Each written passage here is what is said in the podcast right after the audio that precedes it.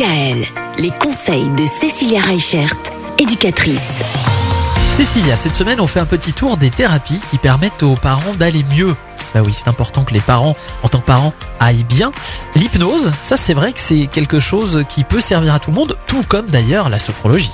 Alors oui, alors on a souvent ce cliché hein, de l'hypnose qu'on peut voir à la télévision où les personnes sont inconscientes et on leur fait des choses Oui. qu'ils ne savent pas forcément faire dans le quotidien. Alors qu'en fait, euh, chez un thérapeute, l'hypnose, c'est pas l'hypnose de spectacle. On va mettre effectivement la, personne dans, dans un état de conscience particulier, mais euh, la personne va être tout à fait consciente de tout ce qui se passe. On la met plutôt dans ce qu'on appelle un état de relaxation intense. Du coup, le thérapeute, il va utiliser plusieurs méthodes pour solliciter l'inconscient, donc à travers des histoires, à travers une musique, à travers euh, ce qu'on appelle des phrases types, pour que bah, du coup le patient, il arrive à trouver en fait de lui-même les solutions.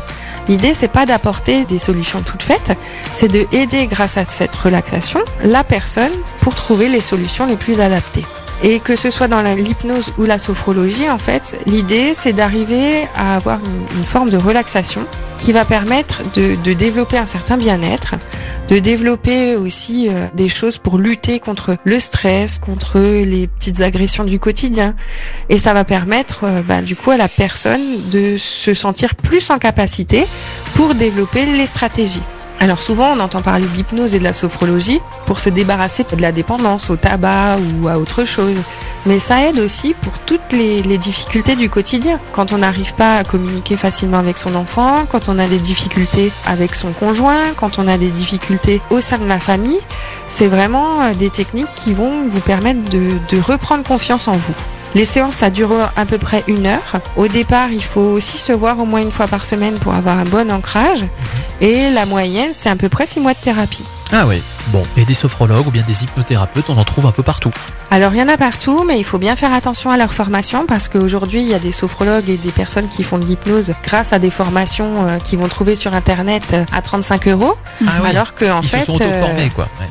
Ben, c'est un petit peu ça. Alors qu'en fait, il y a des formations qui sont certifiées et qui vous permettent de tomber sur des bonnes personnes. Ah, donc n'allez pas faire de l'hypnose ou de la sophrologie chez n'importe qui. Tout comme si vous avez besoin de conseils personnalisés en matière d'éducation des enfants, n'allez pas voir n'importe qui.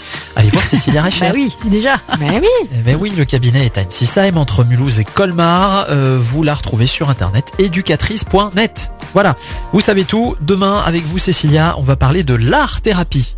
Eh oui, ah oui, là. parce qu'aller mieux, ça peut aussi magnifique. passer par là. À demain. Eh oui. À demain. Retrouvez l'ensemble des conseils de DKL sur notre site internet et l'ensemble des plateformes de podcast.